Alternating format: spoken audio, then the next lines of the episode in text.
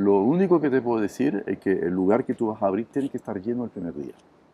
Como sea. Arreglátela para que sea Aunque lleno. sean los amigos, los Aunque sean los amigos, los familiares. eh, y es una regla segura, porque el chileno no le gusta, a nadie le gusta entrar en un local pelado. Hola, ¿qué tal? Soy François Pousset y te quiero dar la bienvenida una vez más a Emprendedor Chile, mi canal YouTube donde entrevisto emprendedores. En el video de hoy tengo un invitado muy especial, es Jérôme Reines, es uno de los empresarios gastronómicos más importantes de Chile. Es destacado por varios proyectos que ha iniciado, por ejemplo, Le Fournil, Bocanaris, Chipe Libre, la Fábrica, Crossbar, Chicken Love You y varios más. Es una persona que sabe mucho del negocio de restaurantes y por eso lo he invitado a mi canal YouTube para que nos cuente su experiencia, cómo partió este francés llegando a Chile en los años 90 a desarrollar todos estos negocios exitosos. Pero también, por supuesto, que tuvo algunos negocios fallidos y también nos va a contar de todo eso en esta entrevista. Como de costumbre, mis entrevistas se caracterizan por ser largas, por supuesto, pero porque están llenas de detalles que yo sé que a todos los emprendedores les podría interesar. Como señal de apoyo, te voy a pedir que le dejes un me gusta si es que este video te ha gustado, que te suscribas a mi canal, que todas las semanas estoy subiendo entrevistas como esta. También te invito a que conozcas emprendedorchile.cl, mi plataforma de cursos exclusivos para emprendedores. Y por último te invito a que conozcas un proyecto nuevo que acabo de comenzar, que se llama vendomiempresa.cl. Básicamente es un marketplace pensando en estas personas que tienen negocios que quieren venderlo y no saben dónde venderlos. La idea es que este marketplace pueda entregarle esa solución y conectarlos con personas que estén dispuestas a comprar esos negocios. De hecho, ya hay un negocio publicado en ese marketplace, así que te invito a que lo revises. Eso es todo, ahora te dejo con la entrevista, espero que disfrutes y nos vemos hasta la próxima. Un placer por fin poder sentarme contigo, hace tiempo que, que quería entrevistarte porque creo que eres de las personas en Chile que tienen mucha experiencia en negocios gastronómicos y me encantaría poder repasar un poco cómo ha sido toda esta experiencia desde cuando llegaste a Chile y hasta que nos cuentes también en todos los proyectos que estás actualmente y cuáles son también los planes futuros. Hay muchos proyectos, así que ojalá tengas tiempo. Tiempo hay, tiempo hay, no, no te preocupes. Cuéntame un poco de ti primero, tú eres de Francia. Sí, yo soy francés, soy originario del sur de Francia, de Montpellier, eh, y hice una, una, una business school, eso es mi, digamos, mi, mi estudio, una escuela que se llama ESSEC, que es bien conocida en Francia, y después trabajé en la publicidad durante bastantes años, hasta que a los 35 años me vine a Chile para emprender en la gastronomía. O sea, a la edad que yo tengo actualmente, tú decidiste Sí. venirte a Chile. Exactamente. Ya. ¿Y en gastronomía? Sí, bueno, mis amigos me decían que era loco, porque cómo iba a cambiar de país, de profesión y de idioma. Decía, voy a cambiar uno de los tres o dos de los tres, pero no los tres. Así que pasé de ser francés publicista en París a francés panadero en Chile. ¿Y por qué Chile? Eh, lo que pasa es que yo trabajaba igual en la publicidad, trabajaba mucho en la gastronomía. Tenía muchos clientes, muchas cuentas, tipo Fauchon, eh, grandes marcas de champagne, de vino. o sea, mi agencia tenía una especialidad gastronómica. Y conocí dentro de, de- mi, digamos, de mi experiencia en Francia un panadero muy conocido en Francia, así como un top de la panadería artesanal, que un día me dijo, Jerón, tenemos que ir a hacer pan en Latinoamérica. Me dijo, allá la gente come pan, especialmente los países del sur, Argentina, Uruguay y Chile, que tienen una cultura de trigo, no así el norte, que es más una cultura maíz. Eh, y eh, hice un viaje así de, de rec- reconocimiento, en el fondo, en, en- Chile, Argentina y, y Uruguay, y yo dije Chile, porque Chile es el tercer, era el tercer consumidor de pan per cápita en el mundo, eh, y había tres tipos de pan, o sea, cuatro, pan amasado, pan frica, yuya y marraqueta. Entonces ahí dijimos, la gente come mucho pan, hay poca variedad, así que vamos a Chile. ¿Y ese viaje exploratorio lo hiciste con este panadero? ¿Sí? Ya. ¿Qué año este fue panadero. esto?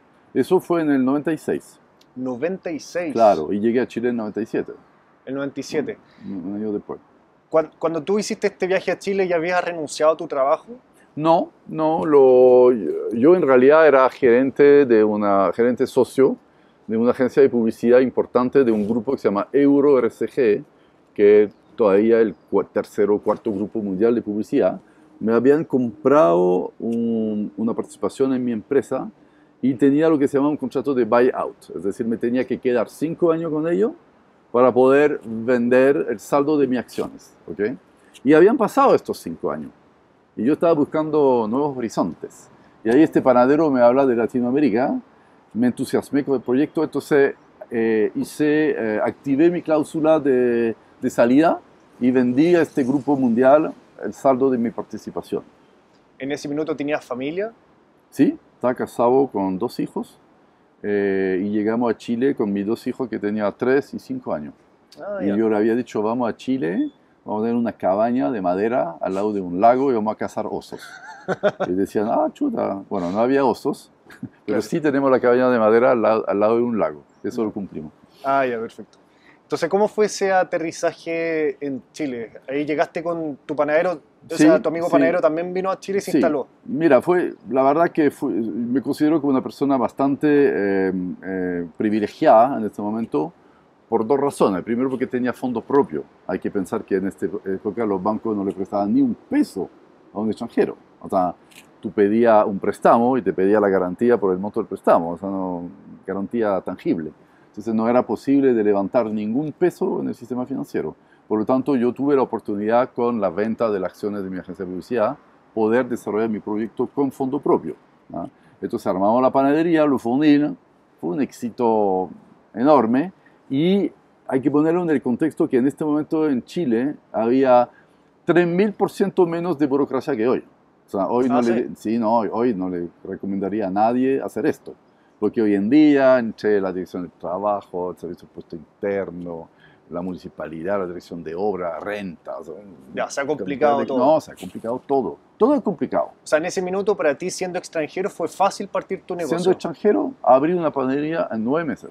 Nueve meses. En nueve meses. Y esto incluyo la búsqueda del local y las obras.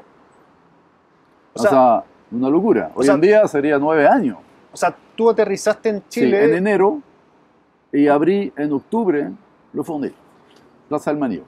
Entonces tú llegaste a Chile y prácticamente lo primero que empezaste a hacer fue buscar local. Sí, yo no hablaba muy poco castellano. Eh, me instalé con mi mujer y mis dos hijos en una casa en Vitacura que arrendamos y empecé a buscar locales. En marzo encontré el local. Eh, tenía un amigo vecino, Andrés Mequis, que era arquitecto. Entonces le dije, ayúdame. Y él me hizo la arquitectura, la construcción.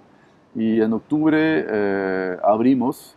Y la verdad que fue un éxito inmediato porque abrimos en el lugar donde antes había una panadería de Vitacura del señor Martínez, que era muy conocido de, lo- de la gente de Vitacura. Entonces ya para la gente de Vitacura era un lugar de pan. Y nosotros abrimos con 80 tipos de pan distintos, la fugaz, el pan de tocino, el pan de aceituna, el pan de higo y miel, o sea, la gente no lo podía creer. Este concepto no existía antes No, en Chile como no, no, pan, eh, pan, no. pan francés, No, imagínate, François, que se vendía el pan por peso. Entonces la gente entraba, agarraba los panes y preguntaba dónde está la pesa. Y nosotros dijimos, no, no es por peso, es por unidad. Ah, no, no, no estaba acostumbrado a comprar pan por unidad. Y bueno, yo me reía con los clientes, dime, cada uno es una obra de arte, ¿cómo lo voy a vender por peso? ¿Y eso fue una sorpresa para ti? O sea, ¿tú cuando pusiste la panería era obvio que tenías que venderlo por unidad? ¿O... Sí, sí, mira, eh, hay, hay un tema económico aquí que es importante, que el pan francés es aire bordado de miga. Entonces no me convenía venderlo por peso. Claro. ¿Me entiendes? Porque el pan chileno en este momento era la masa está muy apretado, porque la harina chilena tiene mucho gluten, mucha fuerza, entonces el pan tenía poca expansión. Los franceses buscamos meterle mucha aire al pan, porque es más rico. La baguette está lleno de hoyos. Entonces, si tú vendes por peso con los panes llenos de hoyos, no te conviene. Y este socio tuyo, entonces, ¿en qué minuto eh, formalizaron esta sociedad? ¿La formalizaron en Francia? Sí, sí, desde Francia, eh, después eh, creamos la sociedad y el- el- el- el camino lógico, digamos, de armar una sociedad con socios, pero era, todo era más simple, todo era más, mucho más simple. Hoy en día he tratado recién de armar una, una sociedad con un socio francés que no tiene ruta acá en Chile, un nivel de complejidad que no se puede imaginar. O sea, en esta época, la verdad que todo me parecía simple. La única complicación fuerte que tuvimos es que importamos un horno de la marca Electrolux, un gran horno panadero, y cuando metieron el horno en el local y lo enchufaron, el técnico dijo, esto no va a funcionar porque el gas de ciudad acá tiene mucha suciedad en el gas. No es un gas natural limpio, entonces el, el horno no va a funcionar. Y ahí identificamos un tipo, ubicamos un tipo genial en, en Metrogas, un, un, ingeniero loco que modificó el, el, el, quemador en el fondo y adaptó esto al horno. Es un coche genial, es como la, la, la, ahí entendí lo que era un maestro chileno que acostumbrado a trabajar en un país bastante aislado, los tipos, hay genios acá, de verdad. Y me, me topé con este genio que me permitió hacer funcionar el horno volviendo a, la, a, esta sociedad, ¿era 50-50? No, dos... mira, éramos varios socios. Éramos, yo era con un amigo francés eh, que habíamos salido juntos a la agencia de publicidad, Stéphane Robert, el panadero, y también tuvimos un socio local, yeah. que, que, un tipo que se llama Francisco de Toro, que era un amigo en el fondo, que cuando vinimos a hacer el, el, el viaje de exploración nos dejó su departamento, nos hizo conocer Chile, y un tipo muy simpático que todavía es amigo y nos asociamos con él. Ah, ya. Sí. Éramos cuatro socios. Cuatro socios con partes iguales. Sí, más o menos. ¿Todos participaban en el negocio activamente? No, no yo, yo y Francisco como socio local y Cristian el panadero sí, eh, mandando gente de Francia, jóvenes panaderos, formando, estando aquí para los grandes eventos, los lanzamientos, la apertura de, de, de, nuevas tiendas, o sea, eh, pero él vivía en Francia, hacía viajes de apoyo a Chile. Claro, aparte él era el que tenía todo el know-how de, sí, know del equipamiento, la técnica. Los procesos, las recetas, etc. Claro. Si este video te está gustando, entonces te invito a que le pongas un me gusta como señal de apoyo y también que te suscribas a mi canal, que todas las semanas estoy subiendo entrevistas como esta. Sigamos con el video. Y por ejemplo, el nombre de Le Fournil, ¿cómo se les ocurrió? Mira, eso es eh, porque en Francia Le Fournil eh, es el lugar donde el panadero tiene su horno. Y tú sabes que en Francia, en cada pueblito, hay un panadero. Y, y, y, en cada pueblito o en cada ciudad, los panaderos la mañana dejan la puerta abierta para, en el fondo, ventilar un poco su trabajo. Entonces, tú vas a la escuela, tú huele el pan y tú ves el panadero trabajando en su fornil. Entonces, hay como una imagen de la infancia un poquito y de repente el panadero buena onda te tira un pedazo de croissant cuando vas a la escuela. Así que para mí lo fournil está vinculado a todo mi imaginario francés de mi vida en la ciudad y también en los pueblitos, pues mi familia de un pueblo del sur de Francia. ¿Y ese nombre, eh, te costó llegar a ese nombre? No, no, se fue bastante natural y, eh, y es un nombre, digamos, que pegó bastante aquí, a pesar de que no es tan fácil de pronunciar, digamos, Fournil, ¿sí? pero tiene historia, tiene storytelling, como se dice el nombre, así que pegó muy bien. No, no, no nos costó encontrarlo. O sea, llegaste a Chile ya sabiendo el nombre. Sí, ya. absolutamente. ¿Llegaste y lo registraste inmediatamente? Sí, lo registré en INAPI, hicimos un logo y, y, y bueno, ahí partió la aventura de los Fournil. Ya, o sea, dentro de todo, tú llegaste a Chile teniendo muy claro qué era lo que tenías que hacer. Sí. Ya sabías, eh, por ejemplo, el tamaño más o menos de la panadería, el, eh, sí. los costos más o menos. Sí, habíamos bien armado el, el, business case en el fondo porque mi, mi socio panadero, él conoce muy bien el tema de la panadería, entonces tenía claro cómo armar el centro de producción, cómo hacer los flujos, eh, digamos, del lugar, em, la panadería en sí, eh, lugar de venta, lugar de producción, y al tiro partimos con esta idea de hacer un restaurante, es decir, Le Fournil también era muy innovador en el sentido que no solo era un, una panadería, sino que era una panadería restaurante. Y eso es muy poco común en Francia. Era una innovación incluso en relación a la cultura francesa, porque en Francia tener el panadero y tener el restaurante. Pero eso tenía un fin que de decir en el fondo, lo, los chilenos no conocen estos productos, muchas veces no lo conocen. Entonces el restaurante era como un laboratorio de prueba. Entonces de repente la gente, para darte un ejemplo, compraba, compraba en el restaurante una quiche, no sabíamos bien lo que era una quiche, y le llegaba una quiche cortada en cuatro con una ensalada. Por lo tanto, después sabía, si lo compraba en la tienda, cómo armarlo en su casa. ¿Me entiendes? El, el restaurante fue siempre una antesala o un lugar, digamos, de, de, de, de enseñanza del consumo de ese tipo de producto. ¿Y esto del restaurante fue algo que así lo pensaron originalmente sí, o fue, que lo adaptaron? No, no, fue, fue pensado. De hecho, el local fue construido con cocina, con pastelería, eh, con mesa, con silla, con una barra. No, fue pensado, es el, el, el concepto fue pensado desde el inicio como panadería-restaurante. O sea, cuando hicieron el viaje exploratorio a Chile, ahí se dieron cuenta de que este formato podía resultar. Sí, exactamente. Claro, porque como no, como existía en Francia, no tenían cómo saberlo desde allá. No, y, como te digo, con esta necesidad de tener un lugar para hacer probar los productos y también para generar un, ambiente, porque no sé si te acuerdas, los inicios del Fornil, esta terraza grande, con toda la gente acá, la gente en la tienda, la gente haciendo cola, saludando a la gente sentada. Se armaba un cuento aquí maravilloso. ¿Y el plan era quedarse solo con un local o expandirse con muchos locales en todo Chile, en Latinoamérica? Mira, el plan siempre fue muy ambicioso. Eh, yo no soy panadero, soy ingeniero comercial. Entonces, para mí, los negocios siempre están un poquito enfocados a, a generar un modelo de negocio escalable que pueda crecer. Eh, mi plan no era hacer solo una panadería. Y la verdad que el crecimiento fue súper rápido, porque eh, a los pocos meses nos contactó en Chile, eh, que estaba fascinado por la calidad del pan, entonces nos pidió hacer panes especiales para los vuelos nacionales. Ah. Y ahí nació la pequeña cajita, no sé si te tocó, pero tú eres joven, pero una cajita con un sándwich y un pastel de Lufonil. Mira. Así una cajita muy bonita. y durante casi un año entregamos 3.000 almuerzos diarios para todos los vuelos nacionales de Chile. Y, eh, y tuvimos que construir una planta para esto.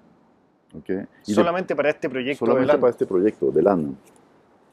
Y fue un proyecto eh, bien, bien interesante porque ahí me di cuenta de que, de que Chile era un país genial para emprender. Porque imagínate que yo llegaba, llevaba un año en Chile y me llamaba la compañía aérea nacional para comprarme el pan Imagínate un panadero chileno que se va en Francia.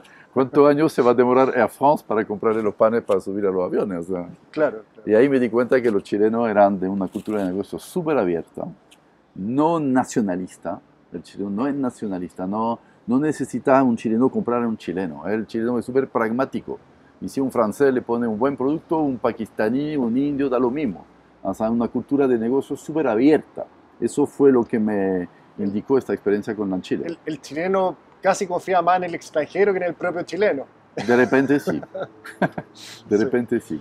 No, yo, nosotros tenemos mucho, hoy en día nos asociamos, bueno, tú sabes, con Cross, con, con Chaitoro, tenemos muchos proyectos y muchas veces me doy cuenta de esto, que a la, gente de negocio le gusta este, este, esta, esta idiosincrasia de negocio del francés, que no es necesariamente, eh, digamos, el más amable, pero blanco es blanco, negro es negro y, y en los negocios las cosas son claras.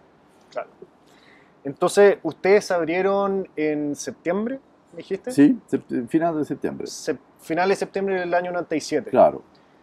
¿Y cómo fue ese primer día que ustedes abrieron? ¿Te acuerdas más o menos? Sí, no.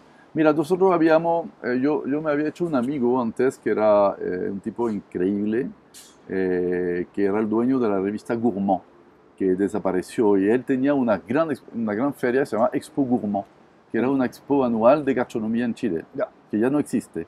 Y nosotros hicimos un mes antes de la apertura de Fornil, participamos con Christian Babré, con un horno en esta feria y fuimos el furor de la feria. La gente probando los croissants, los pan de chocolate, la fugaz, los sacristán, todos estos productos y nos hicimos una muy buena base de datos y la verdad que cuando abrimos el funding... De, todo de toda la gente que fue a de toda la gente que fue, claro. Les pedían el teléfono. El teléfono, después le mandamos un mail, en esta época no, no, me acuerdo muy bien, no había WhatsApp, no había mucho mail, pero no sé, le mandamos un, folleto para decir algo. Claro. Y el primer día, el primer día tuvimos cola hasta el kiosco de la esquina para comprar pan que era toda esta misma gente que participó en la feria. Una cola, una, cosa inimaginable. Los fines de semana había una cola afuera para entrar a comprar pan.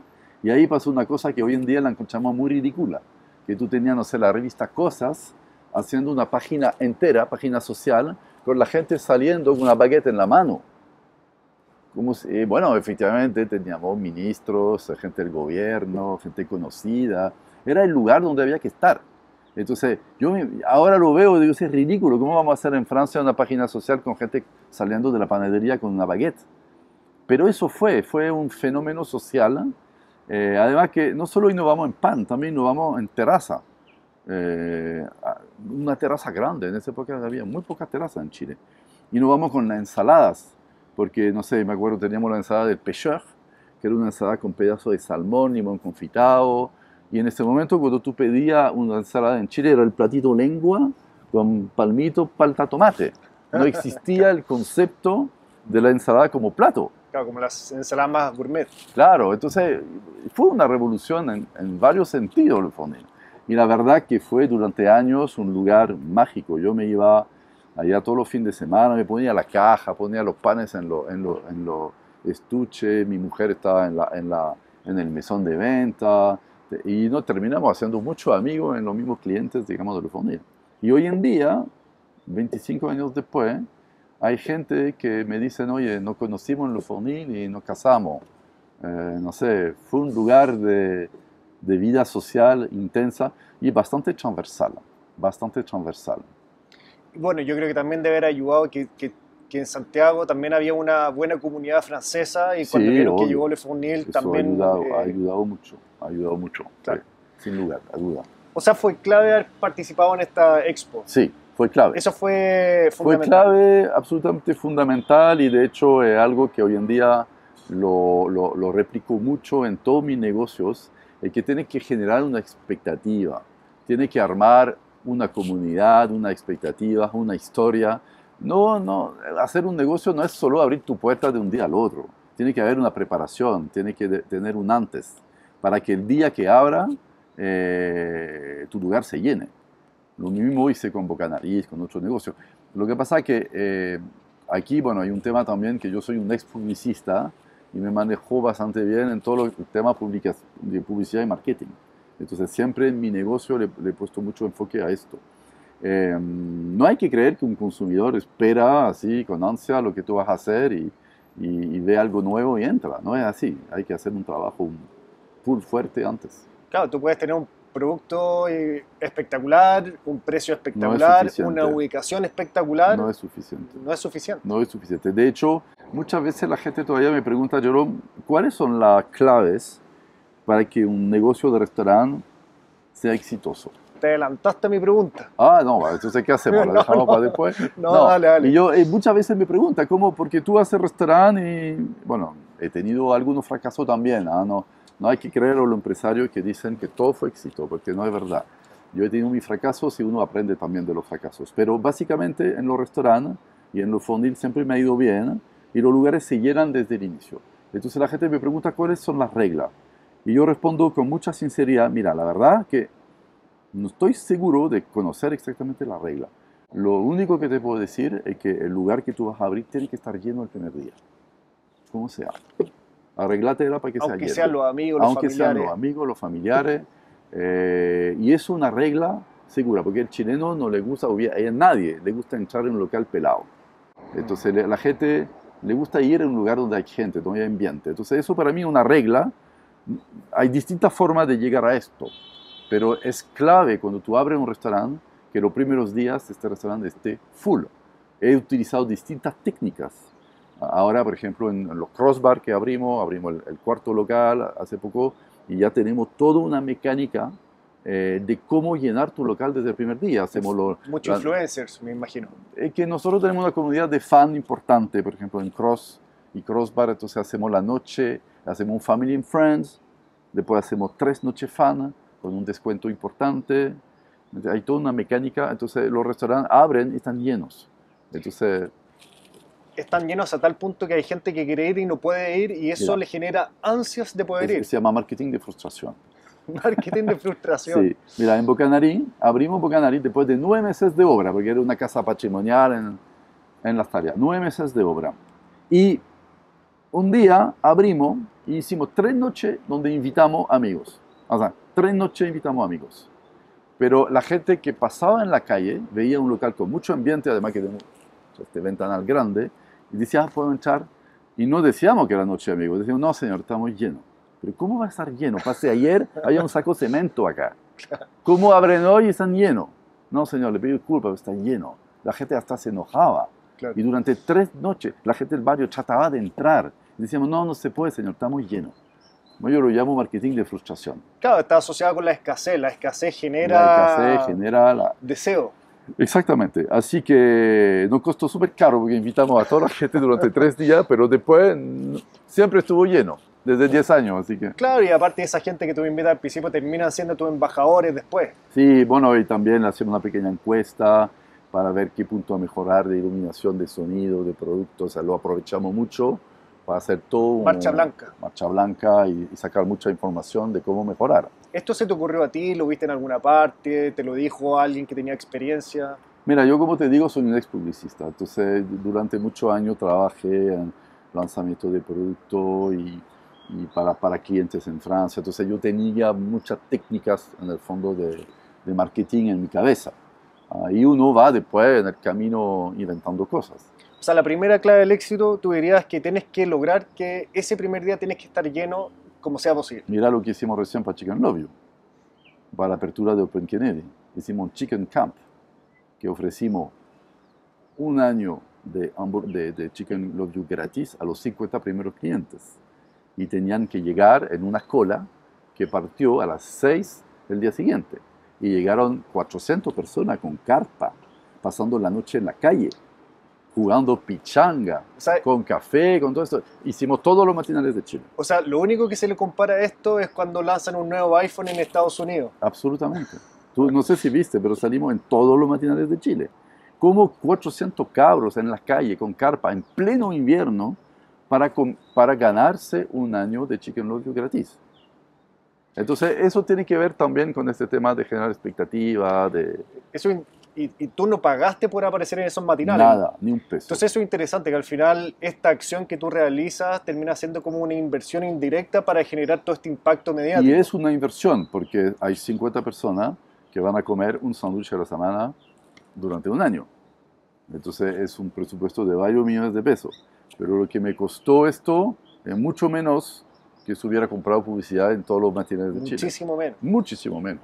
Mira qué interesante. Por ahí está el genio de nuestro socio Pipe Sánchez, Claro. que es un creativo, pero...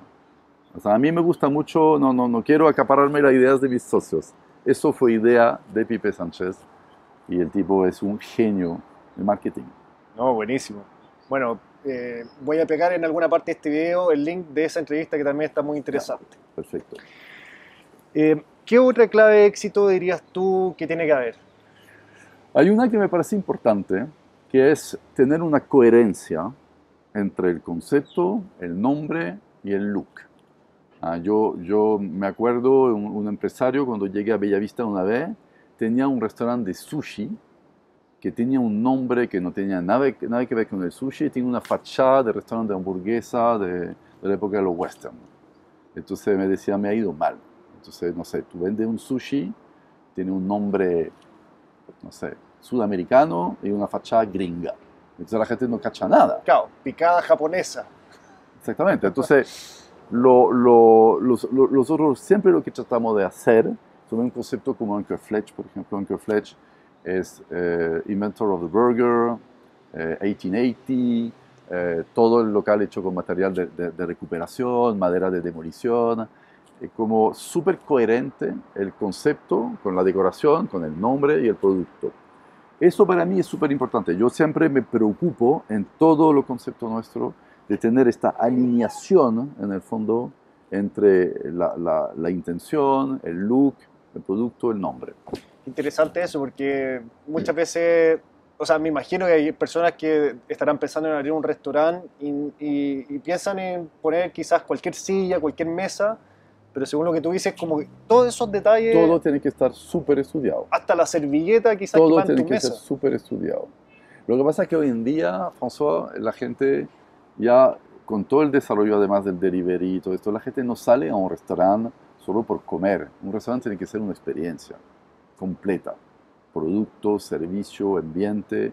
Y para lograr esta experiencia, para que lograr que la gente salga de su casa, porque hoy en día con tu celular estás mirando tu serie Netflix, en tu sofá y tú en un clic tienes el producto que te llega a tu casa.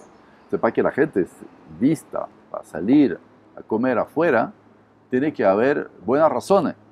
Y estas razones tienen que ver con una experiencia que no la puedes vivir en tu casa. Cuando tú vas a Bocanarí y tienen un, un- tiene un sommelier que habla inglés, que te habla del vino, de dónde se hace, en qué suelo, en qué clima, en qué tipo de terroir, y quién es el gallo que lo hace, y cómo lo hace.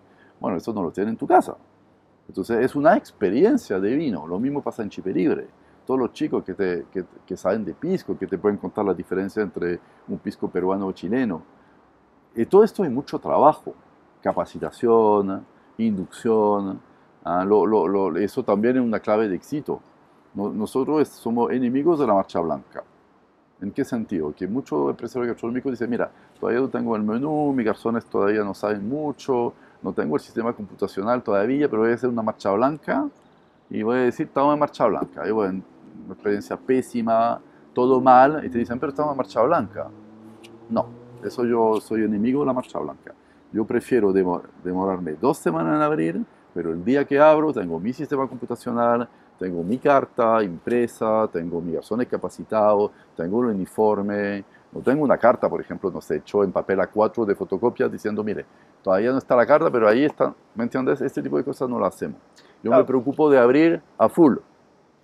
Claro, hay, hay un dicho en inglés, creo que dice algo así como no hay una segunda, no hay una segunda oportunidad para una primera oportunidad, algo así.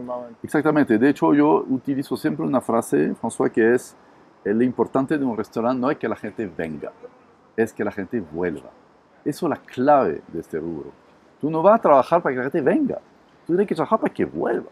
Sí. Entonces tienes que tener una experiencia suficientemente enri- enriquecedora para que tengan ganas de volver, con amigos, con gente de la oficina. Claro, porque esa, esas ganas de volver también son esas mismas ganas que tú vas a tener después de recomendar ese restaurante. Y me pasó ayer que justamente pedimos un delivery de, de, un- de otro restaurante, nada que ver con lo que estamos hablando, por supuesto. Y la experiencia no, o sea, no es que la comida estuviera mala, para nada, pero no fue satisfactoria, no, no fue lo que esperábamos. Entonces, número uno, nunca más, o sea, probablemente no vamos a volver a pedir ahí. Y número dos, tampoco vamos a recomendarlo. Entonces, Eso. Y además hay un- una regla que, que dice que cuando uno le gustó algo, lo recomienda a 10 personas. Y cuando no le gustó, habla mal a 50 personas. sí. Así hay que que tener cuidado. Otro mm, elemento que creo yo que también es fundamental para tener éxito, que es algo que he observado en nuestros restaurantes que, que considero que son exitosos, es que el dueño siempre está presente o está muy presente, el dueño o los socios, pero he notado que eso también eh, sí, sí, Es- fundamental. es súper importante. eh, al, al, digamos, por lo menos hasta que tengas un equipo capaz de entregar la experiencia diseñada por el dueño. Porque tampoco, o sea, yo tengo un, grupo hoy en día con 17 restaurantes, no puedo estar en todos los restaurantes. Y mis socios tampoco pueden estar en todos los restaurantes. Entonces, eh, para escalar un negocio, eh, tiene que estar en tu negocio al inicio, eh, pero eh, también tiene que saber delegar y buscar gente que representen o pueda entregar la experiencia que tú diseñaste. Eh, pero sí, mira, yo todo mi restaurante, todos los restaurantes que abrí, estuve metido en el restaurante día y noche hasta sentir que la, la, la cosa estaba estabilizada en términos de servicio, de calidad, etc. Y también lo puedo contar porque no, no es un secreto, pero hay un periodista que le tengo mucho respeto en Chile, que es Esteban Cabezas, que hace un poco el día y la noche con sus críticas. Y yo decía, no me muevo de mi restaurante mientras no haya pasado Esteban Cabezas. Algunos restaurantes se demoraba un mes para llegar, como Bocanarí, eh, y otro restaurante se demoró tres meses en llegar, porque él va en todos los restaurantes nuevos. Es un excelente periodista que hace críticas muy asertivas y entonces no me quería, no quería con toda la inversión que un restaurante dejar que la gente me echa a perder la experiencia de estar en cabezas, entonces me quedaba en todos los servicios, esperándolo. esperándolo. Él no lo sabe, pero ahora lo puedo confesar. Ahora lo cuentas. Oye, interesante todo esto. Y quiero re- retroceder a- para que sigamos hablando de Lefonil, que todavía hay ciertas cosas que me interesa saber. Mm. Por ejemplo, ya me explicaste que rápidamente empezó a andar bien Lefonil. Sí. La participación en, en esta exposición fue clave. Desde el día uno estuvieron llenos. ¿Eso fue así de aquí para adelante? Sí, pero el Fonil fue una success story bien impresionante, a tal punto que a los dos años de existir nos llamó el aeropuerto internacional, y quería absolutamente un fournir en el sector de llegada internacional. Hicimos un local, no sé si te acuerdas, era chico tú en esta época, pero hicimos un local espectacular a la, a la salida de los vuelos internacionales, donde la gente esperaba a la gente llegando de afuera, con una gran barra ovalada central, con los croissants, con todo esto. Y yo me acuerdo que en este momento local también, un éxito absolutamente tremendo. ¿Este fue el segundo local? Fue el tercero. Tercero. Antes tuvimos uno en Don Carlos, en Bosque Norte, muy enfocado a oficinista. Y en, en el tercer local, que fue el aeropuerto, me acuerdo de un amigo que era el gerente general de Philips, que era brasilero. Una, un- una mañana me vio allá y nos tomamos un café y nos tomamos un croissant solo. Y vio esto y me dijo, "Je- Jerome, estás perdiendo el tiempo. Vente a Brasil. No te queda en Chile. Chile es un mercado así Muy chico. muy chico. O sea, cuando tú, como estas cosas, estos conceptos, como tú acabas de hacer acá, vente a Brasil y te vas a hacer multimillonario. Pero la verdad que para mí nunca ha sido, o sea, mi enfoque de negocio no es ser multimillonario, o sea, no es, eh, ojalá lo sea algún día, pero, pero a mí me es la pasión, lo quiero pasar bien, quiero que el negocio sea exitoso, obviamente, pero no tenía ganas de vivir en Brasil, o sea, tenía ganas de vivir en Chile, así que me quedé en Chile. Mira, interesante eso. Mm. O sea, no es solo, solamente buscar el éxito económico, sino que también tiene que estar eh, eh, Para mí, la, la eh, felicidad, digamos. para mí es, es lo más importante. Pasarlo bien eh, en tu trabajo. Pasarlo bien, tener proyectos, tener eh, buenas relaciones humanas con tus socios, tener, es lo más importante. O sea, tú entraste al mundo gastronómico no solamente porque identificaste una buena oportunidad de negocio, sino que era algo que te entretenía, era algo Sí. que te motivaba a hacer. Ahora sí hay otra cosa, para ser sincero contigo, que yo como era publicista, tenía una frustración que todo dependía de mi tiempo, de mi presencia. O sea, como abogado, como dentista, lo que mi facturación era de mi tiempo en forma directa. Y yo necesitaba incurrir en un negocio recurrente. ¿Qué es un negocio recurrente? Es un negocio que tú tienes un restaurante que funciona bien, tú te vas un mes de viaje y el restaurante sigue vendiendo todos los días automáticamente. automáticamente. Eso es lo que yo llamo un restaurante, re- un concepto recurrente. Yo la publicidad, cuando me iba un mes, no tenía reuniones, no ganaba, no ganaba licitación, no- Claro, todo dependía de ti. todo dependía de mí. Si te enfermabas, hasta Exactamente. Entonces, también fue un poco, eh, en términos de, de negocio, digamos, la, la búsqueda de un negocio recurrente. Y lo otro, que cuando yo era publicista, me quedaba frustrado de repente cuando hacía, no sé, una campaña de lanzamiento de un producto, yo tenía los honorarios del publicista y veía la venta de mi cliente dispararse y yo decía, chuta, me quedo con los honorarios, pero no participo en el negocio. Entonces, de alguna forma me pasé del otro lado, me pasé del lado del cliente, del que tiene el producto. No- O sea, estuviste los dos lados, porque Sí. al final tú también Exactamente. Y eso es lo que me gusta mucho en, en- en el retail gastronómico, que es una industria súper dinámica. Tú eh, lanzas un nuevo producto, ¡paf! y el día siguiente puedes tener eh, 50 clientes más por día porque lo vieron en la red social y le gustó. Claro. O sea, es súper reactivo.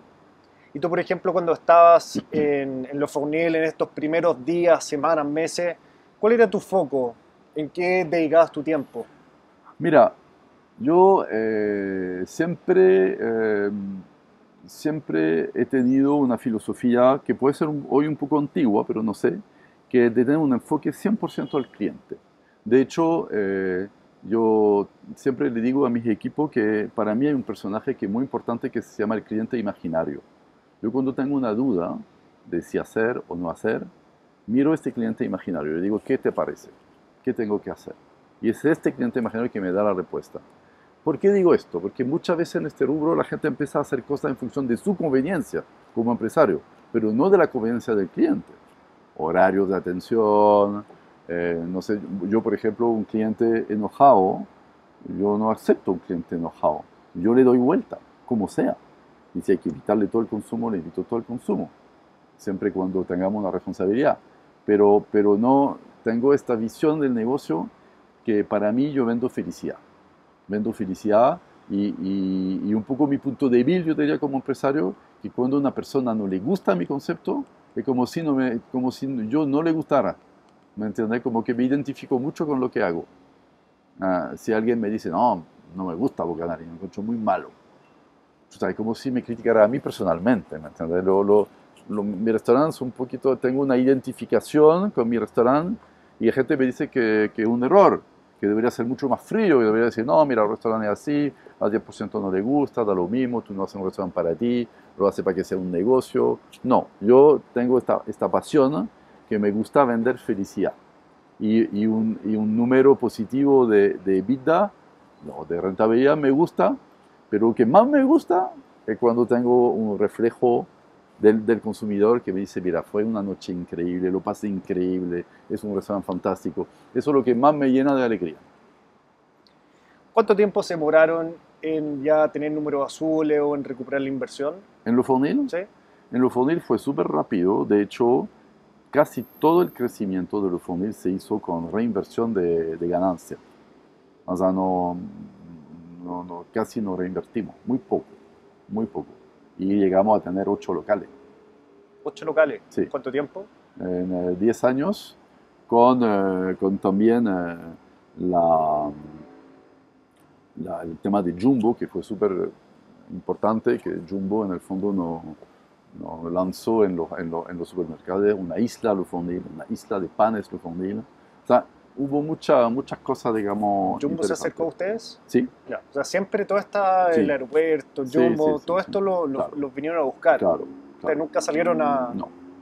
Ya. O sea, rápidamente recuperaron la inversión y, por ejemplo, tú desde el- tempranamente tuviste un sueldo. Sí, eh, sí, yo tuve un sueldo bajo al inicio, eh, cero durante los meses de construcción, bajo al inicio y rápidamente llegué sí, a un sueldo a lo, que, decente, a digamos. lo que ganaba antes. Sí, o tal vez un poco menos porque el costo de vida aquí era inferior a Francia, pero, pero sí, siempre he vivido relativamente bien de, mi, de mis negocios. O sea, durante 10 años tú solo te dedicaste a Le Fournil. Sí, eh, solo a lo Fournil eh, durante, durante 10 años, eh, porque la verdad que no, no había espacio para hacer otra cosa. O sea, imagínate, eh, yo llegaba recién a Chile y, tenía que manejar un negocio que creció muy rápidamente con gente como LAN Chile, bueno, Jumbo, locales en el aeropuerto internacional, construimos un local en la clínica alemana, imagínate los estándares de la clínica alemana para hacer un restaurante, estándares de higiene, tenía que armar manuales, tuvimos una experiencia fallida con franquicias, de hecho hoy en día estamos desarrollando mucho la franquicia de nuestro concepto y me sirvió mucho la experiencia fallida de Lufonil, porque en Lufonil vendimos cuatro franquicias y todas fracasaron. Esas cuatro franquicias no están consideradas dentro de los ocho locales. No, no, Ya, no, aparte. no, era aparte. Pero todas estas franquicias eh, ¿Y fracasaron. por qué? Mira, básicamente porque elegimos mal los franquiciados. Es decir, cometimos el error, por ejemplo, de elegir franquiciado que no tenía experiencia en el rubro En rubro gastronómico. gastronómico. Y hoy en día, toda la franquicia que estamos vendiendo, de Crossbar, de Uncle Flesh, de Lulupoc, de Chicken Love You, la exigencia es mínimo tres años de experiencia en el rubro ¿Experiencia en el rubro te refieres a haber sido dueño de un restaurante? Sí, Ya. No, no, no sirve No, haber, si- no, haber trabajado. no. No, no, dueño de restaurante, metido en el negocio gastronómico. Ya. Y hoy en día, eh, claro, mucha gente no, no contacta para Chicken Love You o ot- otras marcas no tienen experiencia en el rubro. Nosotros decimos, sorry, pero los errores de Lufonil, uno aprende de sus errores. Los errores que hice con Lufonil me han, me han ayudado este último año a, a- a diseñar mucho mejor los parámetros de selección de los franquiciados. Mira, interesante eso. Eh, ¿Tú crees que ese fue el, el único error o hubo más? Sí, no, fue un único error. Hay, hay un empresario que compró la franquicia para, que, para su mujer que quería un negocio, para entretenerse. Hay tres amigas que compraron la franquicia que después se pelearon. Hay uno que era un tipo que había perdido su pega, invirtió en esto, después se encontró una pega y dejó el local botado. O sea, tuvimos todos los casos. todos los casos. No, y te agradezco que también compartas esa experiencia porque yo creo que le Sí, sirve a mira, a todos le ha ido bien, eso es lo increíble. A todos se llenaron, todos tuvieron eh, prensa, eh, le ayudamos con los lanzamientos de los locales, eh, hicieron locales muy bonitos, lo ayudamos en la construcción, pero por conflicto interno de socio, problemas de enfoque, rápidamente empezaron a... empezó a ir mal. ¿Y este formato franquicia tuvieron alguien que los asesoró en cómo, cómo hacerlo o lo hicieron a pulso? Mira, eso fue hace muchos años y no había mucha experiencia todavía, muchos asesores de calidad en el tema franquicia. Sí nos asesoramos como una empresa que nos ayudó a hacer los manuales, eh, los manuales de franquicia, pero la verdad fue un poco casero. Hoy en día la franquicia, digamos, que desarrollamos, lo hacemos de forma mucho más profesional, con buenos asesores, con toda la parte legal, manuales, con, eh, digamos, en el fondo la parte manual es súper importante, cómo generar un, manual a prueba de tonto para que tu franquiciado tenga todos los elementos para su maestro cocina, su chef, su garzón, el manual de inducción y ahora todo digital. Obviamente antes era un manual así, aquí está el manual. Ahora tú te metes en un sitio web, un intranet, hace un download de toda la información de las fichas, de, mucho más profesional. ¿Y por qué crecer en franquicia y no con locales propios? Mira, eh, la franquicia para mí es un modelo súper virtuoso porque de alguna forma tus franquiciados son socios y justamente tiene que ver con lo que dijiste adelante, que eh, si yo voy a abrir un crossbar en Antofagasta, como abrimos ahora en julio, eh, con empleados allá, no el dueño no va a estar adentro. Si lo abro con un franquiciado que, de allá, él va a estar en su negocio. Entonces va a tener esta dimensión de un socio que cuida su negocio, cuida su dinero, cuida su inversión. Y en, en Antofagasta nos vendimos la franquicia a un grupo de empresarios locales que tienen un bar muy exitoso en Antofagasta que se llama Nómades y ellos invirtieron en un crossbar. Entonces saben de rubro, saben de lo que es un bar, saben manejar, digamos, este tipo de negocio y además son de allá y viven allá y están en su local. Entonces, pueden, pueden adaptar el negocio también a, Claro, la cultura lo pueden adaptar y tener las redes, tener los contactos. Entonces, para mí es un, es un modelo de, de, de, digamos, muy bueno, muy virtuoso. Y además, ponte tu Chicken Love You, que es una marca que tiene mucho éxito. Si yo quiero crecer en todo Chile con recurso propio, eh, me necesito un CAPEX muy alto. Mientras que con la franquicia, tú creces con un CAPEX que ponen los franquiciados y tú en el fondo recibes royalty y hace en el fondo tú un apoyo, un, backstage para tu franquiciado eh, y es súper virtuoso y mucho más rápido. Es mucho más rápido. Puede ser que, que muchos dueños de negocios que quizás tienen la oportunidad de franquiciar tienen miedo de hacerlo pensando en que les van a robar como el know-how o cosas por el estilo? Eh, es súper importante. no todos los negocios son franquiciables para poder franquiciar tiene que tener una barrera de entrada alta, es decir, que no sea tan fácil de copiar. ¿okay? Por ejemplo, Chicken Love You no es tan fácil de copiar porque en Chicken Love You tenés un personaje que es Pipe Sánchez, que es un genio del marketing, que es un tipo que tiene sus seguidores, tiene su... Entonces tú no puedes copiar el Pipe Sánchez. Es la marca finalmente. Es la marca, es la marca. Y lo otro que tiene que en tu franquicia proteger tus recetas. Por ejemplo, nosotros los franquiciados Chicken Love You eh, no le doy la receta del batido para marinar el pollo. Yo le vendo el mix de especias que no saben lo que es realmente, ni la proporción, y con esto arman su batido para el pollo. ¿Me entiendes? Ahí, tiene que controlar. El tema cross es mucho más simple, porque eh, es una franquicia de suministro. Comprar la cerveza cross. Si el tipo deja de pagar el royalty, te quiere copiar, bueno, tú le cortas el suministro. Te puede copiar, pero no tendrá la cerveza cross. ¿me entiendes? Pero hay negocios cuando son demasiado fáciles de copiar, cuando tú sientes que le han entregado todo el know-how y qué tipo de pueblo, porque no tiene una marca potente, por ejemplo, cambia la marca y te copia, efectivamente puede ser peligroso. Pero ahí es muy importante el contrato, muy importante la parte legal. Mira, interesante todo mm, eso. Mm. Da para hablar mucho de temas franquicia. Sí, no, la franquicia en sí. Eh, yo ahora estoy metido full en la franquicia desde un par de años y es un tema absolutamente fascinante. Nosotros, por ejemplo, en, la, en, la, en, los franquiciados que tienen delivery, nosotros les subimos el menú a las aplicaciones y tenemos una triangulación de contrato con Uber Eats, con Rappi, con lo que sea, diciendo que si el tipo no paga su royalty, lo apagamos en la aplicación. ¿Me entiendes? Entonces, tiene, ahora la franquicia tiene que tener muchas herramientas de control. Porque si no tienes esta herramienta de control, efectivamente el tipo te puede comprar la marca, usarla, no pagarte royalty y ahí te tienen que meter un juicio comercial y se te puede demorar años. Claro. Entonces hay mucho, muchas cosas que saber en este mundo de la franquicia y, y efectivamente da mucho para hablar.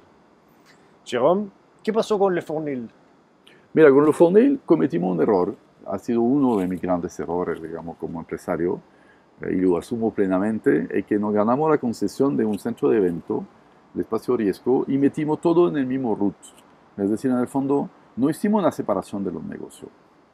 En el root de Le Fournil teníamos los locales y teníamos la gastronomía, la banquetería del espacio riesgo. Fue un negocio muy exitoso, espacio riesgo, durante un par de años logramos atender 300.000 personas al año.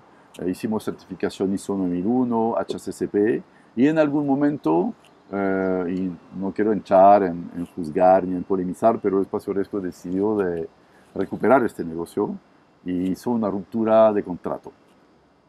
¿Pero cómo era el formato? Del Éramos concesionario y ocupábamos la cocina de Espacio Riesgo, que nosotros la equipamos, digamos, con con maquinaria, horno, eh, alto, sham, rational, o sea, toda la tecnología de punta, y hicimos la inversión y eh, lo Espacio Riesgo vendía los eventos con un book de servicio, matrimonio 1, matrimonio provenzal, matrimonio desayuno, coffee break, y vendía a los clientes nosotros no compraba. Ah, ya, pero era, era, otro formato distinto Le Fournil, ¿no? Ah, era, no, no, era banquetería.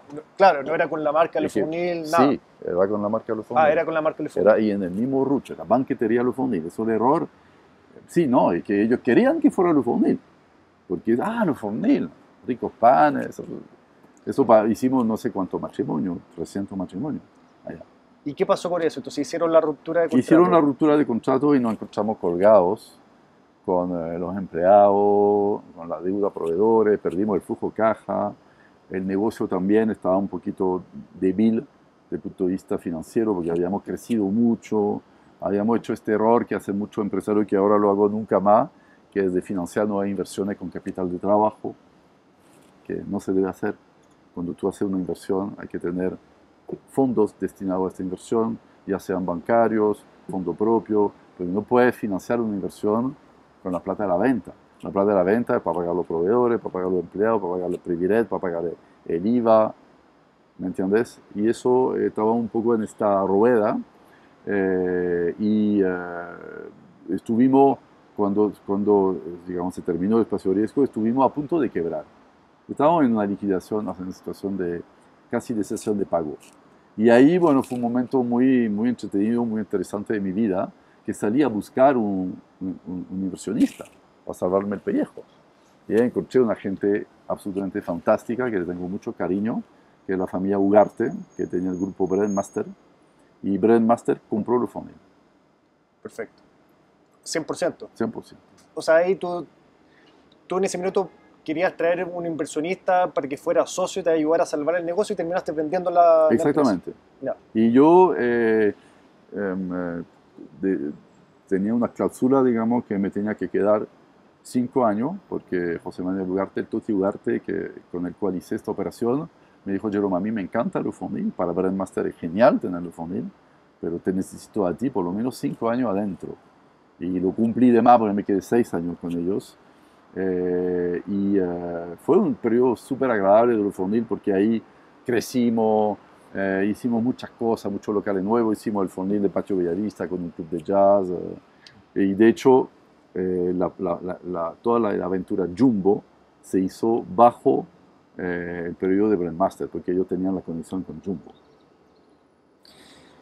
Claro. Y, y, no... y después salí, me salí en, en, en el año 2007 ellos eh, vendieron Le Fournil a un, me parece que un grupo colombiano, eh, y ahí, no, perdón, vendieron la parte PAN a un grupo colombiano, pero vendieron los restaurantes a un fondo de inversión chileno. Y ahí me salí, y ahí donde empecé a rearmar mi grupo gastronómico con Boca Anker Flash. ¿Y no intentaste quedarte, quedarte con un porcentaje de la participación? No, no, porque el, el, el, esquema de negocio en el fondo no permitía esto, porque ellos crearon otro root, se transfirieron los contratos, manejaron la deuda, es un poco técnico, un ah, poco complicado, pero no fue posible o sea, la, la, la única manera de, de, salvar el negocio era vendiéndolo todo. Exactamente, nosotros nos quedamos, nos quedamos los socios con el root antiguo, que lo limpiaron ellos, porque compraron los derechos de llave, los locales, compramos, y, y con esto pudimos pagar la deuda. ¿Me entiendes? Entonces, y nos quedamos nosotros con un activo que era el juicio de espacio riesgo, que era un juicio multimillonario por ruptura de contrato, pero lamentablemente perdimos este juicio. ¿Y por qué? No, es difícil, no te puedo decir. Al inicio pensamos que lo habíamos ganado, porque, eh, pero es un tema, no, no, no quiero revolver todo esto, pero, pero mira, como dice Bill Gates, todo lo que no te mata te hace, más, fuerte. Y también Bill Gates en algún momento decía, yo quiero contratar solo ejecutivo alto que hayan manejado un proyecto de casi quiebra, porque tú aprendes enormemente. En un proceso, en proceso de estación de pago, em, eh, aprendes a entender un balance, lo que es una deuda, cómo manejar una deuda, cómo manejar un pasivo, cómo salvar una empresa. Y yo soy muy orgulloso, porque imagínate que Rofondi tenía muchos empleados y logré armar un business case con, con, con Brandmaster que hizo que nadie perdió su trabajo, todos los proveedores recibieron su plata y nadie se quedó, nadie se quedó, digamos, en blanco, ¿me entiendes? Y salir de, de, este negocio, que me imagino que te apasionaba mucho, que, que todavía tenía muchos años por delante de crecimiento, de proyecto, me imagino que fue muy repentino todo esto. ¿Te provocó algo? ¿Te dio rabia? Mira, te, voy A contar, te voy a contar cómo fue exactamente esto. Yo me salí de, de, de, de Brandmaster después de seis años y eh, me fui a un viaje a Nueva York con mi mujer, con mis niños. Y yo le dije a mi mujer en el avión, en la ida, dije, ¿sabes qué, Valerie? Dispárame con una escopeta si hago ocho restaurantes en mi vida dispararme con escopeta. No quiero escuchar nunca más de todo este tema de la comida, de banquetero, de restaurante. Estoy acá. Y me fui a Nueva York y en Nueva York me di cuenta que la pasión más grande de mi vida era hacer restaurante. ¿Era? Hacer restaurante. Y ahí, Boca Nariz, Chiperibre, La Fábrica, el Castillo Forestal, Anchor Fletch, Crossbar. Y nunca paré financieramente, ¿cómo quedaste después de, de vender la Brandmaster? No, quedé súper bien, eh, quedé súper bien eh, financieramente y además en este momento me salí de Cuerovaca, que había armado en el año 2000, eh, me salí en el 2010 de Cuerovaca y en el 2013 me salí de Brandmaster. y en Cuerovaca fue una operación espectacular, pues ah. vendí la mitad de mis acciones y también éramos dueños de las dos casas Así que hice mucha caja en el fondo con la, la salida de, de Corovaca. Ah, ya, o sea, mientras te, te estaba empezando a ir bien con Le Funil en sus primeros años, decidiste aventurarte con esto. En, en 97 partí con Le Funil y en el año 2000 partí con el Corovaca, pero el Corovaca estaba frente del Paso del Manío, estaba frente al Fornil.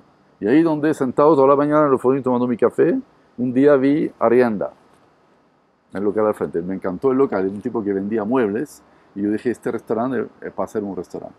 Y ahí donde emprendí con un socio el tema de Corovaca, no ha ido muy bien con Corovaca, ha sido un enorme éxito. Eh, compramos la casa, después compramos la casa vecina y en el 2010 vendí todo.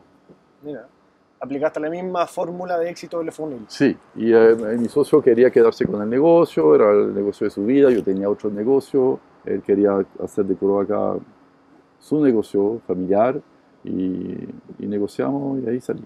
Y ahí quedé con una muy buena caja y casi todo mi restaurante durante años lo he hecho con el resultado, digamos, de la venta de Corobacán. Mira, o sea, fue una muy buena venta. Muy buena, muy buena venta. Entonces, después de Le Funil y de Curovaca, ahí fue cuando empezaste Bocanariz. Bocanariz. ¿Eso en qué año fue? Bocanariz partimos, lo abrimos en 2012. 2012 eh, después abrimos en el 2013 aunque Fletch. En el 2014 abrí la fábrica y el castillo forestal.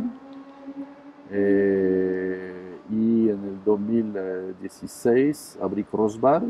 Y después las réplicas, en Fletch 2, Crossbar 2, en Fletch 3, otros locales, digamos.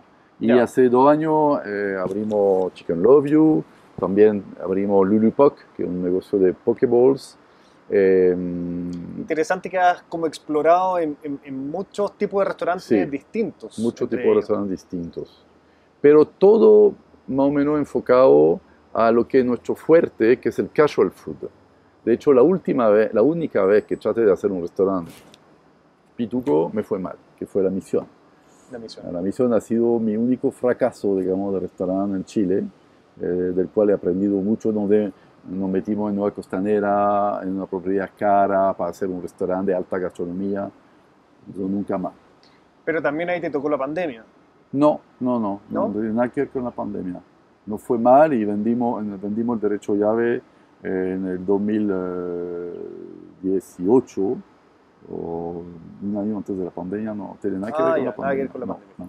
No, fue un negocio mal diseñado, mal pensado y, y- y en, un, en un territorio que no es el mío, que son los restaurantes de alta gama. Venías quizás con mucha confianza, pensabas que lo, Sí. que, lo que harías Mira, iba a funcionar. exactamente esto. Me llamaban el rey Midas de los restaurantes y ahora te voy a decir que no soy el rey Midas de los restaurantes.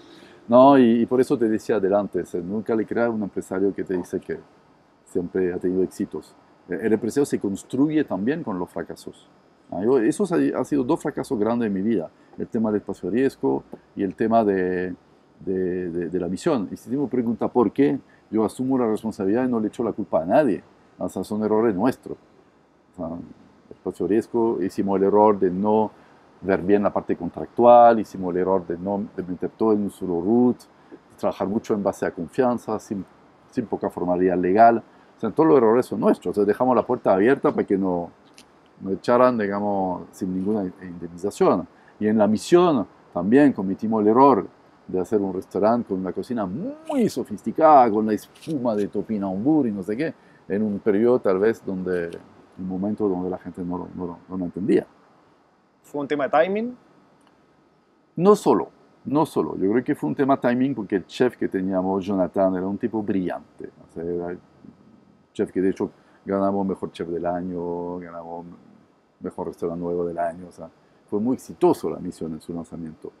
Pero era un tipo eh, que tenía una visión de que cada plato tenía que ser una obra de arte, o sea, demoraba un montón para sacar el plato del pobre cliente muerto de hambre y el tipo está ahí poniendo con la pinza, las florcitas.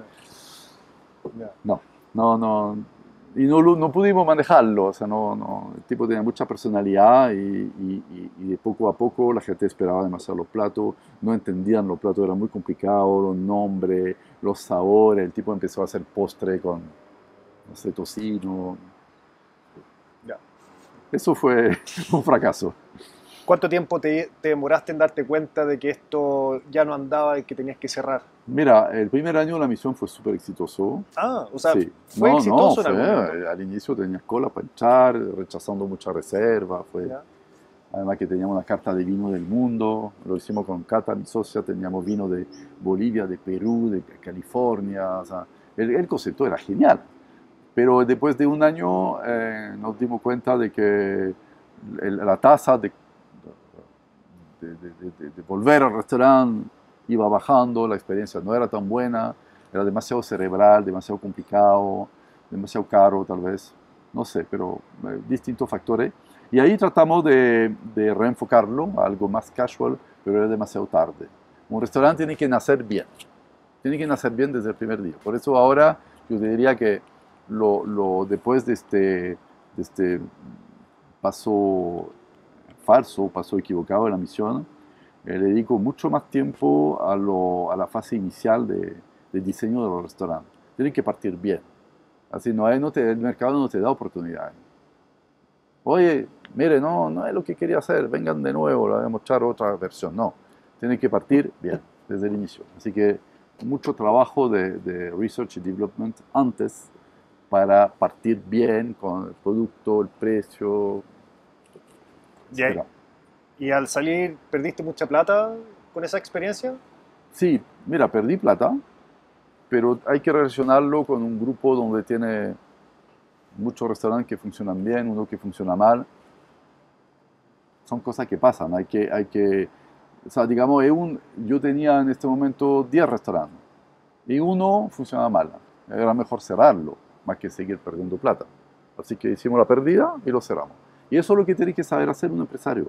Un empresario tiene que saber hacer la pérdida, no hay que insistir. Si tú armaste algo que no funciona, cuando sabes que no va a funcionar, hay que cerrarlo.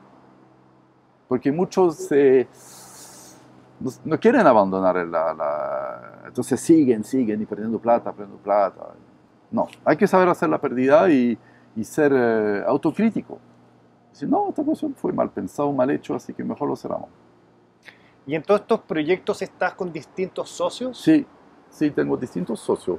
En, en y, y, y tengo Cata Hidalgo, que es una enóloga brillante, que ha sido una super socia para mí en todo este concepto muy enfocado a- al destilado o al vino.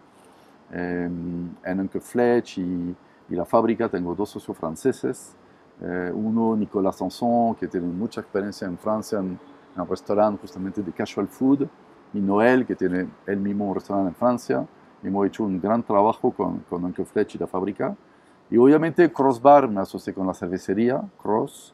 Eh, me asocié con un chef nuestro que muy bueno en comida sana y hicimos este emprendimiento con él. Eh, y Chicken Love You nos asociamos con los Sánchez, que estaban buscando un socio eh, operador. Ellos tenían la idea y nosotros el conocimiento de la operación. Y nos complementamos muy bien. Bueno, claramente tienes mucha experiencia de lo que significa tener socios. ¿Qué Sí. puedes recomendar ahí al respecto? Uy, ay, ay.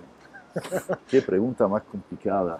Sí, tener socios debe ser de, de- Mira, de los temas más delicados No, de, te- de una no tiene empresa. que haber ninguna duda. Es decir, la, la segunda separación más dolorosa en el mundo después de un divorcio es una separación de socio. O sea, un divorcio es algo muy difícil, pero de socio también lo es. Entonces, si tienes una duda antes de asociarte con alguien, que hay cosas que dicen, "Chut, mejor no asociarte. Tiene que ser un- una cosa, pero de convencimiento absolutamente total. Y uno de los errores que hizo con la misión, es que nos asociamos con el ex dueño del puerto, del puerto Fui, que el restaurante antes, y con Cata, teníamos, nos daba muy mala espina el tipo. Muy mala espina. Pero igual nos asociamos con él, por tontera, porque, porque éramos convencidos que nuestro concepto iba a romperla. Y que la casa y- era fantástica y la ubicación y todo esto. No, yo te diría, consejo, si no tiene un buen feeling sobre el socio, tiene que ser una cuestión así como de, de, de, de- de convencimiento absolutamente total. Porque, por Y ejemplo, compartir valores, compartir valores. compartir valores. Si nosotros tenemos valores en los negocios, nos gusta ser personas transparentes, eh, no, no- no nos gusta la, la, la- la cosa raras, nos gusta la cosa claras. Si tú ves un socio que, que es distinto, que no tiene tus valores, que, que tiene caminos mentales distintos a los tuyos, es mejor no asociarte. Claro, por, por ejemplo, hablando de Catherine, que, que yo también la conozco, de hecho, ¿cómo llegaste a ella o cómo llegó Uf. ella a ti? Eso es increíble, eso, eso es la asociación más improbable del mundo. Por eso ella, te lo pregunto. Sí, ella con, su, con, con Daniela, que también es socia nuestra, ellas dos se ganaron, Daniela Lorenzo, se ganaron un fondo Corfo para eh, armar un bar de vino en un barrio patrimonial de Chile. Entonces tenían que buscar Yungay, Bastaria, París-Londres, o sea, había cuatro barrios posibles, que eran los barrios patrimonial históricos de, de Santiago. Y yo, por otra parte, tenía este proyecto de hacer un bar de vino. Y eh, soy bien amigo de los Flaño, que tienen distintas propiedades en la Astaria, y me, me presentaron esta propiedad, que donde está Bocanarí, y yo dije, ¿sabes qué? Me gusta, voy a hacer mi bar de vino acá. Y dos días después eh, le toca el timbre Cata a Pato Flaño, y le dice, mira, estoy buscando una casa para hacer un bar de vino. Y Pato dice, no, pero lo, al acabo de cerrar el deal con un francés que tiene exactamente el mismo proyecto. Y ahí, ahí ya se, casi tuvo un ataque al corazón y Pato le dijo, pero llama a Jerome. Y yo estaba buscando para desarrollar este proyecto un socio muy experto en vino y ella estaba buscando un socio experto en restaurante y con espalda Ah, financiera. ya, o sea, se dio un match Nos imposible. juntamos en Le Fondil, nos juntamos en Le Fondil. Daniela Lorenzo y Cata y yo no teníamos por qué conocernos porque generación distinta, ellas tenían 20 años menos que yo, de otros países. eh, otros países. Y no, abrimos la presentación ¿eh? con el computador y teníamos la misma palabra, plataforma urbana del vino. y no lo podíamos creer. Habíamos pensado lo mismo desde dos mundos distintos. Era el mismo proyecto, te juro, el mismo proyecto. Entonces dijimos, bueno, es una señal. y decidimos asociarnos. Qué loco igual. ¿no? Loco, no, no, hombre, es totalmente loco. improbable, totalmente loco. ¿No, no te daba miedo un poco de asociarte con alguien quizás que, que no conocías muy bien, más allá de tener como el mismo proyecto en mente? Pero tuve buen feeling. Tuviste muy buen feeling. Lo que pasa es que el miedo, hay- bueno, tú eres empresario también. o sea, el miedo es el enemigo del empresario. El que tiene miedo no hace nada, porque siempre hay una buena razón de no hacer. Y yo conozco gente, amigo mío, que quieren emprender desde 50 años, pero nunca emprenden. Me dicen, no, que no se dio, que no tenía confianza, que no tenía nada, tenía una duda. O sea, para ser empresario hay que tener una dosis de inconsciencia. Y yo la tengo. Y por ejemplo, después de esa junta en el Funil, ¿cuánto tiempo pasó hasta que ya eh, formalizaron? ¿O fue? Un mes. Pero, un mes. Un pero- mes porque la casa estaba, había que actuar rápido, O sea, pero se juntaron y básicamente empezaron a trabajar juntos de Sí. De inmediato. más allá de que lo formalizaron o De legalizaron inmediato, más adelante. De inmediato. Fue, eh, tuvimos buen feeling, a pesar de ser personas muy distintas y de horizonte distinto y de cultura distinta y de edad distinta, pero muy buen feeling, porque las chicas, las dos eran enólogas, de la católica, con la cabeza muy bien hecha, la idea súper clara. Yo dije, no, aquí es lo ideal para mí, o sea, es un socio ideal. Lo vi así. ¿Tú eres alguien que confía generalmente en las personas? Sí. Ya. Y delegó mucho. Delegas mucho. Sí, es clave. La persona que no delega y quiere ver todo, no, no, no, no avanza mucho. De hecho, ahora trabajo con mis hijos, mis dos hijos, León y Alfonso, que son, um, tienen un cargo muy importante en mi grupo. León tiene 31 años, Alfonso tiene 29, y, y mis hijos le delego mucho. Eh, y no lo, no los trato como hijos, eh, los trato como socios. Los escucho. Y, y hay que estar súper abierto o sea, confiar y delegar. Por ejemplo, te voy a contar una anécdota que es súper importante en, en mi historia empresarial, que dos, dos años antes de la pandemia, León, mi hijo mayor, me dijo, ¿sabe qué, papá? Tenemos que digitalizar los negocios, tenemos que meternos en el delivery. Y yo le dije, no, ¿sabes qué? Yo, no sé, Bocanarí, no, Bocanarí es Bocanarí, tú vas a Bocanarí, ¿para qué vas a digitalizar Bocanarí? No es lo mismo de mandar el plato y una botella de vino en la casa a la gente. Eh, y me dijo, papá, tenés que, tenemos que digitalizar los negocios porque la, la gente que, que quiere quedarse en casa y no quiere salir, no va a salir porque tú no tienes delivery, sino que va a tomar otro producto de tu competidor. Y me convenció, lo escuché, y ahí donde Rappi entró a Chile y Rappi nos hizo una propuesta increíble porque Rappi a través de nuestro grupo se lanzó en Chile, entonces fuimos un poco el grupo gastronómico de, de leverage, de apoyo de Rappi en Chile Ah, con mucha promo, con todo esto. Y, y, y, y resultado, cuando llegó la pandemia, todos los negocios nuestros ya estaban arriba en Uber Eats, en Rappi, teníamos el packaging, teníamos todo esto. Entonces, por eso pudimos salir muy bien de la pandemia. Hay muchos restaurantes que no tenían el delivery armado y lo tuvieron que armar en la marcha. Y no es solo armarlo, sino que darlo a conocer. O sea, ¿cuánto tiempo se, eh, se demora la gente en darse cuenta que tu, que tu restaurante tiene delivery? No, imagínate en plena pandemia armar un delivery cuando el tipo que tiene la muestra de la caja no puede salir porque no tiene visto, no tiene salvoconducto para llevarte la caja, ¿me entiendes? Eh, Era de loco esta cuestión. Entonces nosotros, y eso es un buen ejemplo de que, de que es bueno trabajar con gente más joven y escucharlo porque yo tengo una visión de repente, porque nacen en una generación más digital, y tenían una visión distinta de lo que iba a pasar en el mundo. Entonces, para mí, eh, si yo no hubiese escuchado a mi hijo, si hubiese dicho, no, no quiero hacer delivery, capaz que hoy estaría Claro, caput. caput. ¿Cuáles dirías tú que son tus grandes habilidades? Y con esto ya estamos llegando al final de la entrevista, Jérôme. Es difícil hablar de, de sí, eh, pero... Pero se me ocurren dos, te voy a ayudar. Sí, Yo creo que esta sí. habilidad de, de, de delegar, de confiar en las personas, obviamente debe ser una de ellas. La otra también, eh, la habilidad creativa. Sí, eso te iba a decir, yo la creatividad, eh, porque vengo del mundo de la publicidad, entonces para mí todo es... eh, y yo siempre digo que para mí un restaurante es como, yo, yo me de- defino como guionista de restaurante, es decir, para mí un guion de restaurante, una película hace una hora y media, tiene un guion, una hora y media es el tiempo que tú pasas en un restaurante, entonces yo pienso en un restaurante como un guionista, quiénes van a ser los actores, cómo va a ser la decoración, Y ahí soy bastante creativo, digamos. ¿Eres muy soñador? Sí. No, y además que eh, hago cosas locas, porque Chipe Libre, me acuerdo cuando decimos Chipe Libre, mi socia me decía, Jerome, tú no puedes poner los piscos de Perú y de Chile en el mismo restaurante, no lo van a quemar. Yo dije, no, pero al revés, hagamos, y ahí inventé el nombre en la ducha, Chipe Libre. Y dije, voy a entrar en la ducha y no salgo mientras no tengo el nombre. Chile, Perú, Chipe, Chipe Libre, pum, República Independiente del Pisco. Y la gente me decía que era loca, que me iban a quemar el restaurante.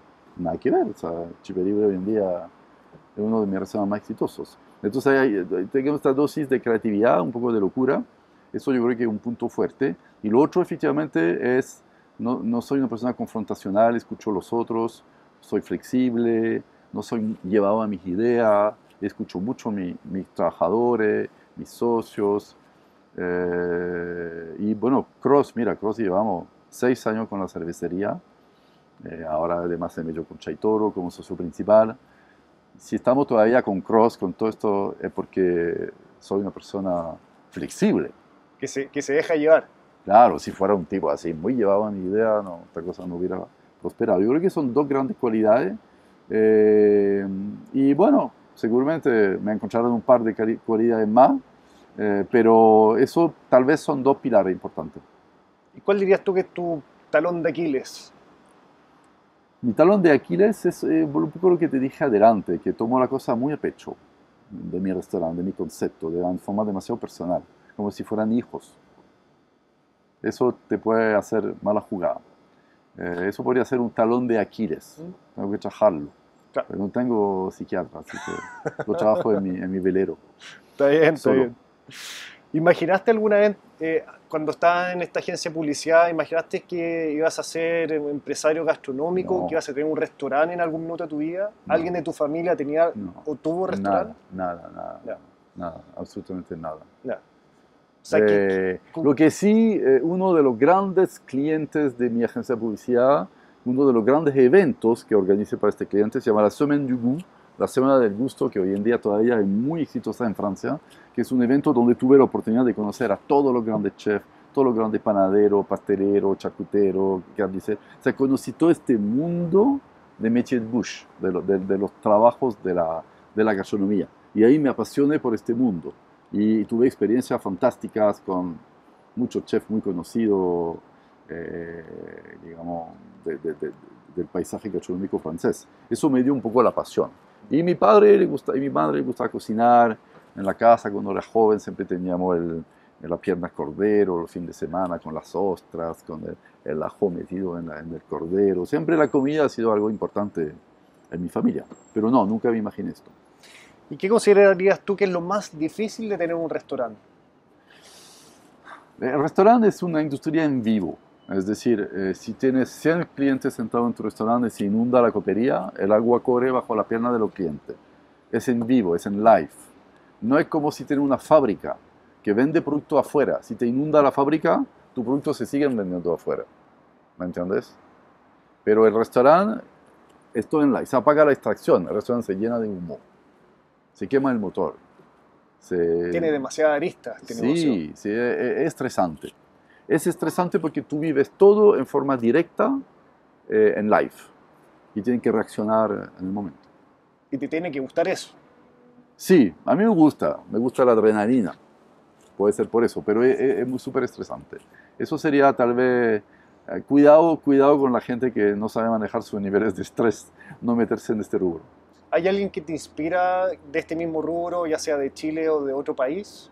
¿Hay alguien a quien tú sigas no, mira, no, no que sigas a alguien, pero sí tengo mucha, mucho respeto y admiración por varios chefs, por varios empresarios de aquí, de, de, de, Francia. Yo, yo, sigo mucha gente en Instagram y veo lo que hacen, eh, pero no tengo un mentor así, no, no hay una persona... Eh, soy, soy me metí en esto de una forma un poco empírica, pragmática, no era un plan diseñado desde la infancia, ¿me entiendes? Algo que me surgió a los 35 años. Eh, no era como si, no sé, me, había enamorado de Messi a los 12 años y que quisiera ser futbolista. No, no, no, no es comparable.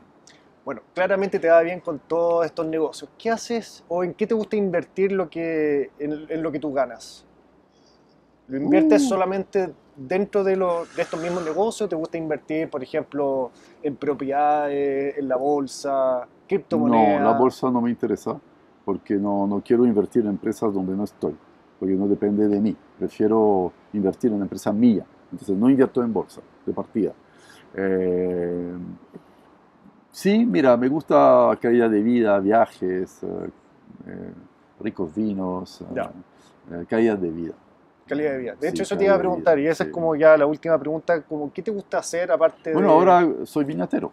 Ah, ya. Ahora vivo seis meses al año en Francia, seis meses en Chile ya. y estoy desarrollando mi... Soy como tu padre, viñatero Claro, en mira, Francia. Interesante. Claro, tengo un, un- un fondo familiar con 10 hectáreas y ahora vuelvo de Francia, tú sabes, hace un par de días y ahora me, me, me separo entre Chile y Francia. En Chile eh, compro vinos y en Francia vendo vinos. Ah, interesante. Sí. Entonces, ¿te, te mueves con tu familia? ¿Cómo lo haces? No, me voy con mi mujer, pero mis hijos son grandes. Tengo Claro. mi hija que vive en Francia y mis hijos se quedan acá. Y gracias a ellos, gracias a León y Alfonso, que están muy metidos en los negocios, que me puedo ir a Francia cuatro meses, porque ellos están a cargo, digamos, de, de los negocios acá.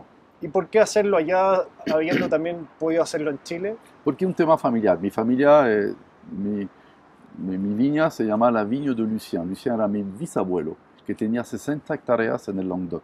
Ah, Entonces estoy trabajando la viña de la familia. ah, perfecto. y tiene un perfecto. cuento familiar, digamos, muy fuerte. Y bueno, esto ya también da, por supuesto, que para otra entrevista, pero agre- ¿cuál, cuál es como el, el proyecto que tienes? ¿Qué, qué esperas lograr con esto Mira, a largo eh, plazo? Bueno, primero eh, es súper importante que, eh, porque tiene que ver mucho con lo que hablamos antes, la, la, la, la economía restaurante es muy rápida. Todos los días, tú tienes que- que construir tu éxito todos los días. Y a mí me hace mucho bien ese tema del vino, porque el vino es lento. Tú no puedes apurar una viña, no puedes apurar una maduración, no puedes apurar una, una fermentación maloláctica, no puedes... El, el vino, en el fondo, tiene sus tiempos. Entonces, para mí es fantástico eso. Por ejemplo, hace tres semanas terminamos la fermentación alcohólica, pusimos los vinos en sus barricas de los distintos cuarteles y ahora hay que dejar seis meses para ver qué pasa. ¿Me entiendes? Como que me, me, me cambian los ritmos. Es otro mundo y eso me hace mucho bien a mí. Y mi objetivo, mira, nosotros ahora tenemos, estamos haciendo 7.000 botellas al año, todavía es chico, ya tenemos una red de clientes, cavistas, restaurantes particulares. Eh, y mi objetivo es hacer una viña un poco boutique, producir 15.000 botellas con una, una de vino de calidad. Estamos haciendo vino de alta calidad, yo te diría yo, eh, con un erogo chileno, de hecho. Eh, y eh, trabajar en el fondo un proyecto y dejar tal vez a mis hijos así como un proyecto entretenido. Ya. De una pequeña viña, trabajamos todo en bio, eh, no usamos ningún pesticida, ninguna cosa. Hay, hay también un tema valórico de, de- de participar en, tal vez en un, un mundo, eh, como se dice, em, libre de glifosato. Entonces, por lo que entiendo, no es tanto como negocio, No, sino no. que más que nada Súper como algo sentimental. sentimental. sentimental. Igual, como soy hombre de negocio, no me gusta perder plata, así que lo estoy armando para que nos dé un pequeño resultado, para poder reinvertir, comprar más viñas, etcétera. Pero no, lo, no es el negocio que me va a dar de comer. O sea, para mí mi negocio está en Chile y, y eso es como mi, un hobby, digamos, una, una, una historia familiar y algo que, que también un- una programación de un, de un retorno a las raíces, un inicio de retorno a las raíces. Yo soy francés. La última pregunta, Jérôme, ¿qué le recomendarías a alguien que quiere emprender? Mira, eh, creo que no, no es tan fácil ser emprendedor, entonces como consejo, eh, creo que es una persona que tiene que tener una aceptación del riesgo, tiene que entender que hay un riesgo y tiene que asumir que hay un riesgo, porque si la persona quiere emprender cero riesgo, nunca va a emprender, porque siempre le va a aparecer un flanco de riesgo posible. Entonces, para mí emprender es creer fehacientemente en una idea, pero asumir el riesgo, asumir que esto puede no prosperar y asumir la consecuencia, prepararse. Y yo siempre decía a mi mujer cuando vinimos a Chile, Valerie, algún día podemos estar condenados a vender salchicha y papa frita en una playa. Y siempre le he dicho esto a mis hijos y a mi mujer. Hay que estar preparado para algún día estar en calcetines. Es duro, pero es verdad, ese es es el consejo. Y por eso digo a la gente, vayan a emprender cuando son jóvenes, cuando no tienen familia, no tienen hijos, porque es muy difícil cuando has trabajado 10 años en un grupo, en una empresa, con un sueldo, es muy difícil renunciar a todo esto para ir a emprender, porque el nivel de riesgo es demasiado alto. Entonces, eh, si tú tienes, si tú sientes que tienes una pasta de emprendedor, hazlo rápido, al tiro. Al tiro. Cuando puedes perder todo y que no es grave porque vuelve a, tu, a la casa de tu papá y tu mamá. Es buenísimo. Oye, muchísimas gracias, Jerón. Te pasaste, de verdad, una clase, clase, magistral. Gracias a ti. No solo de cómo empezar un negocio gastronómico, mm. escalarlo, sino que cómo, cómo tener un negocio exitoso, en definitiva. Bueno, ojalá sea de interés para tus seguidores. Créeme que va a ser de mucho interés, créeme. Bueno, gracias a ti. Ya, pues. Buenísimo. Bueno, hemos llegado al final de esta entrevista, espero que te haya gustado mucho, te invito a que comentes aquí qué fue lo que más te gustó de la entrevista, que le pongas un me gusta, que te suscribas a mi canal y que conozcas emprendedorchile.cl si es que te interesa algún curso de emprendimiento, ya sea de importaciones, cómo crear una empresa, marketing digital, e-commerce. Vas a encontrar de todo eso y mucho más. Y eso es todo, muchas gracias nuevamente y nos vemos hasta la próxima.